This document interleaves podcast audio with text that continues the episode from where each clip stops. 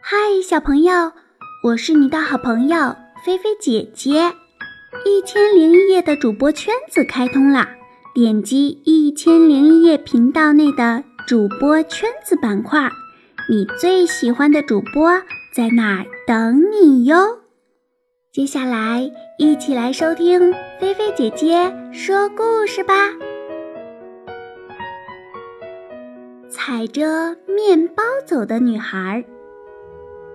英格尔是一个漂亮可爱的小女孩，但是呀，她却生活在一个非常贫穷的家庭里面。生活虽然艰辛，但是却没有磨灭她内心里面的骄傲。她总是觉得自己的生活不该是这样，应该与那些美丽漂亮的姑娘一样。可是，无奈家庭环境只允许他有这样的想法。随着英格尔的长大，这种想法也在英格尔的内心中渐渐的膨胀。平时的一些所作所为也是很难让人理解。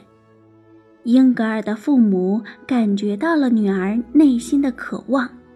无奈之下，只能将他送到富人家里面当佣人。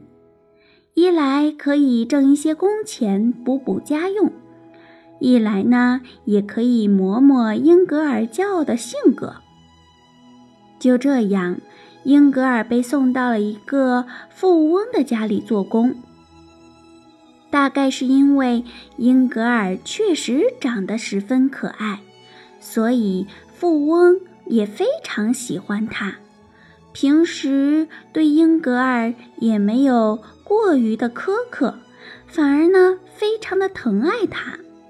这也让英格尔内心的骄傲更加的膨胀，更觉得自己就应该拥有更好的生活。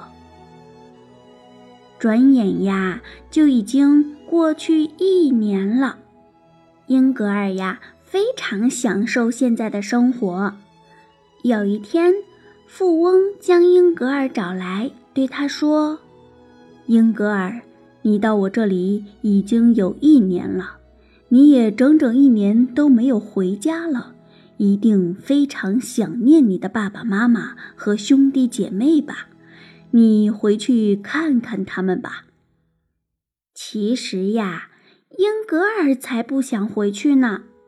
他已经习惯了这样富贵的生活，才不想回去过辛苦的生活呢。但是，转念一想，自己可以漂漂亮亮的回去炫耀一下，于是开开心心的答应着回家去了。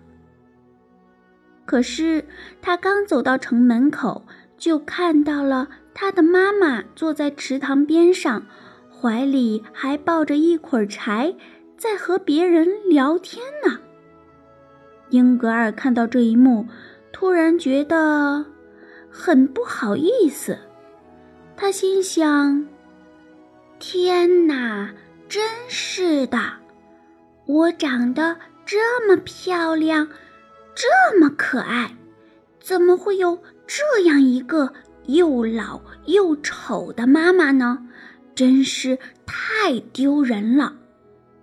这么想着呀，英格尔打消了回家的念头，转身就走了。就这样，又过了半年。有一天，女主人又对小女孩说：“小英格尔，过了这么久，我觉得你又该回去看看爸爸妈妈了。哦，对了。”这儿还有块大面包，你带回去给他们吃吧，他们一定会很高兴的。于是，英格尔又换上最好的衣服，穿上最美的鞋子回去了。他路过一片沼泽地，看着又脏又湿的泥土，怎么也不想走过去，因为呀。他害怕把鞋子弄脏了，可是，要是不走过去，就没法回家了。正在为难的时候，他看到了手中的面包，于是呀，想到了一个好主意。哎，不是有块面包吗？把它放在泥地上当铺路石，就不会弄脏鞋子了。我真是太聪明了。于是呀，他竟然真的把女主人送给爸爸妈妈的面包丢在沼泽地上。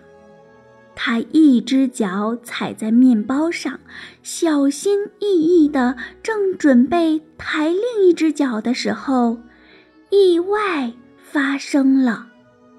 英格尔和面包一块儿沉了下去。他陷进了妖精国里，这里非常的冷，他的四肢都冻僵了，一动也不能动了。原来呀，这些妖精国的妖精们对他骄傲的本性都看不下去了，决定要惩罚他。他待在那儿，又冷又饿。却一下也动不了，实在是太痛苦了。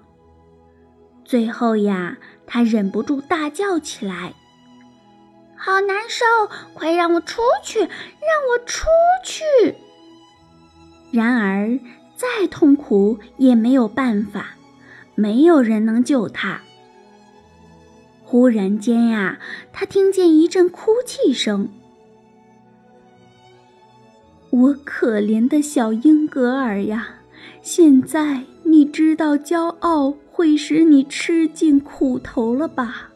赶快悔改吧！英格尔一听，原来是妈妈的声音，可是他还是觉得自己没有错，一点儿也没有悔改的意思。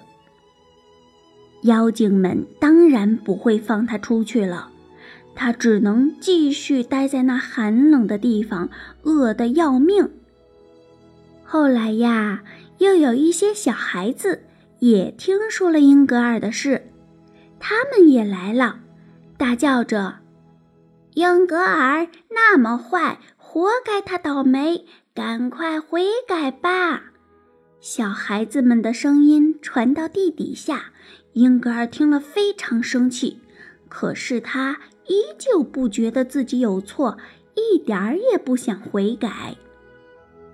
就这样，一年又一年过去了，英格尔还是待在又冷又湿的地底下，一动也不能动。不过，慢慢的，他开始意识到了自己的错误。终于，他做出了忏悔。上帝呀，我以前做过的那些事情是多么的糟糕呀！现在我知道那是错的了，我应该学会谦虚和珍惜。希望你能给我一个悔改的机会。英格尔这样向上帝忏悔着。妖精王国里的妖精们也听到了他的话，他们原谅他了。当英格尔认识到自己过失的时候，一线光明射进了黑暗的地狱里，它照在英格尔的身上，英格尔僵硬的身体变成了一阵烟雾，烟雾过后，一只小鸟。飞出了地狱。这只小鸟就是英格尔，它重新回到了光明温暖的世界里。好了，宝贝，听完了故事，又到了我们小脑筋转转转的时间了。小朋友们，来想一想，英格尔为什么？会掉进妖精国里呢？快快把你的答案和想法写在故事下方的留言区，来和大家一起交流互动分享吧。